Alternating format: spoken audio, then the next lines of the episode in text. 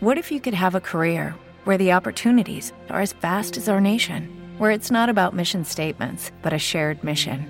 At U.S. Customs and Border Protection, we go beyond to protect more than borders from ship to shore, air to ground. Cities to local communities, CBP agents and officers are keeping people safe. Join U.S. Customs and Border Protection and go beyond for something far greater than yourself. Learn more at cbp.gov/careers.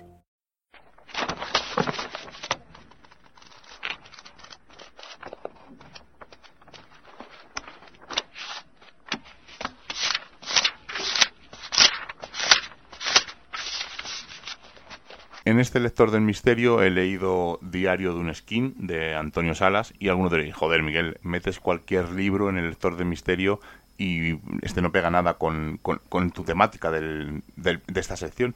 Y sí, sí pega, porque por ejemplo en el capítulo 7 eh, el periodista Antonio Salas nos habla de paganos, satánicos y esotéricos. Y durante 60 páginas pues repasa la vinculación de estos skinheads, este movimiento eh, neonazi, con eh, pues magias, creencias, la relación con el mundo satánico. Por lo tanto, sí podemos incluir, aunque no sea todo, gran parte de, bueno, gran parte son unas 60 páginas, parte del libro con el mundo del misterio.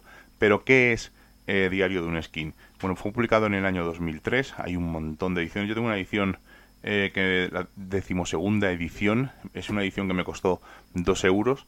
Lo podéis encontrar a precios muy baratos en muchos sitios. Eh, de hecho, en cualquier tienda, casi en cualquier tienda de segunda mano, suelen tener una edición de diario de un skin. Como digo, fue publicado en 2003. Y os leo, como siempre, pues un poco la hipnosis. Un topo en el movimiento neonazi español. Un año camuflado bajo la piel de un skinhead. De este modo, cabe resumir la experiencia que Antonio Salas, seudónimo detrás del cual se esconde un conocido periodista de investigación, cuenta sin escrúpulos en este libro.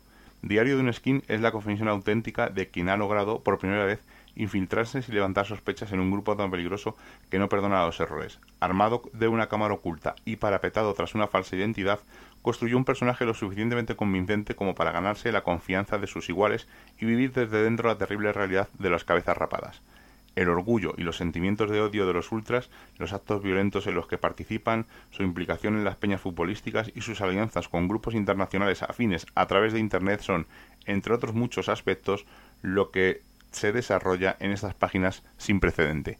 Si no lo habéis leído, es un libro que deberíais leer si os interesa eh, no ya lo, el mundo del misterio, esa parte pagana, de creencia, satanista, etcétera, sino el trabajo el que hace Antonio Salas eh, infiltrándose en este grupo de, de skinheads. Además va contando ese seudónimo Tiger88 y va contando pues un poco cómo poco a poco va labrándose un nombre, primero a través de foros en internet, y poco a poco pues yendo a partidos de fútbol, eh, juntándose con, con, personas de esta creencia y el, el, libro son 350 y tantas páginas más o menos. Eh, cuenta un poco pues cómo empieza la infiltración, como os he dicho, cómo se mete en el movimiento Skinhead, eh, cómo va viajando a lo largo de toda la península ibérica para ir conociendo a agentes, habla de las Skin Girls también, cómo se sienten cuando van a un partido, el movimiento, la venta ilegal que hay detrás de entradas o que había detrás de entradas en su momento de invitaciones a partidos de fútbol, cómo se entre ellos se ponían de acuerdo para atacar a la gente, cómo el pensamiento que tenían, sus reuniones, donde se reunían. Es un libro que en su día fue muy muy polémico porque sacaba esto a la luz, algo que no muy poca gente había conseguido meterse y la parte mejor que nos toca, la parte del misterio, pasa un poco de puntillas, ¿no? No indaga a lo mejor lo que nos hubiera gustado a seguidores del mundo del misterio, pero al tocarlo me parece interesante no eh, comentarlo aquí en este en esta pequeña sección.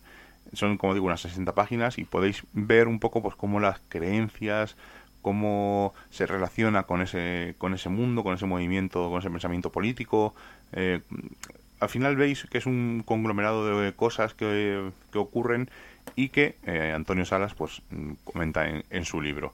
Desde luego es un, un libro, incluso ha habido una, alguna versión en película, se emitió primero un documental, luego se publicó el libro, creo que se llama Infiltrados en Ultrasur o algo así, el, documental lo, lo, nombra en el libro.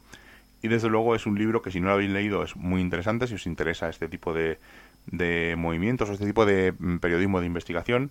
Luego ah, pues, tiene más libros, este hombre a posteriori de otro tipo de, de investigaciones, pero creo que este fue el primero que, que le dio a resurgir, ¿no? Que, o que cogió más fama y más boom. Yo nunca lo hubiera leído, salvo porque me lo encontré muy barato y porque al final, pues hombre, al final evidentemente pues son libros que de la gente te los va recomendando y, les echas un ojo. Eh, es un libro muy interesante, sobre todo mm, lo que más me gusta es eh, la parte que él cuenta, no la investigación, que es muy interesante, de tanto, como he dicho, esa parte del mundo del misterio, como puede ser la parte de la música, cómo se juntan, dónde se reúnen, etcétera, sino lo más interesante es pues cómo él se infiltra, cómo él poco a poco va haciendo amistad con ciertos skinheads, cómo va haciendo amistad con ciertos líderes del grupo y cómo pues al final eh, tiene que huir, ¿no? Porque ha habido un chivatazo y tiene que huir. Quizás es la parte que más ha hecho en falta, ¿no? Esa parte del chivatazo, qué ocurrió, cómo tuvo que huir, cómo se... Él lo comenta por encima en el libro, ¿no? Que se lo dijo otro compañero que tuviera cuidado, que se había descubierto su, su escena, vamos, su escena, su puesta en escena, mejor dicho, y es interesante, sobre todo, ¿no? Pues cómo cuenta eh, cuando entré al sitio, no me atrevía a entrar, por si alguien me descubría con la cámara, etcétera, etcétera. También estamos hablando de los años 2000, no son estas cámaras que hay ahora, cámara oculta chiquitita, sino que eran cámaras ocultas más grandes, y podía ser descubierto en cualquier momento. Es un libro muy interesante, no tiene mucho que ver con el mundo del misterio, hablo de ese capítulo ¿no? largo de 60 páginas donde habla del paganismo, satanismo, etcétera, pero si no lo habéis leído y lo encontráis barato, cogerlo porque es un libro muy interesante y si no lo habéis leído y no os interesa y os interesa solo la parte del misterio, pues a lo mejor ese capítulo no es eh, motivo para comprar el libro. Pero si lo tenéis y no lo habéis leído y os interesa y lo encontráis a un buen precio, desde luego lo recomendamos, aunque no tenga mucho que ver con el mundo del misterio.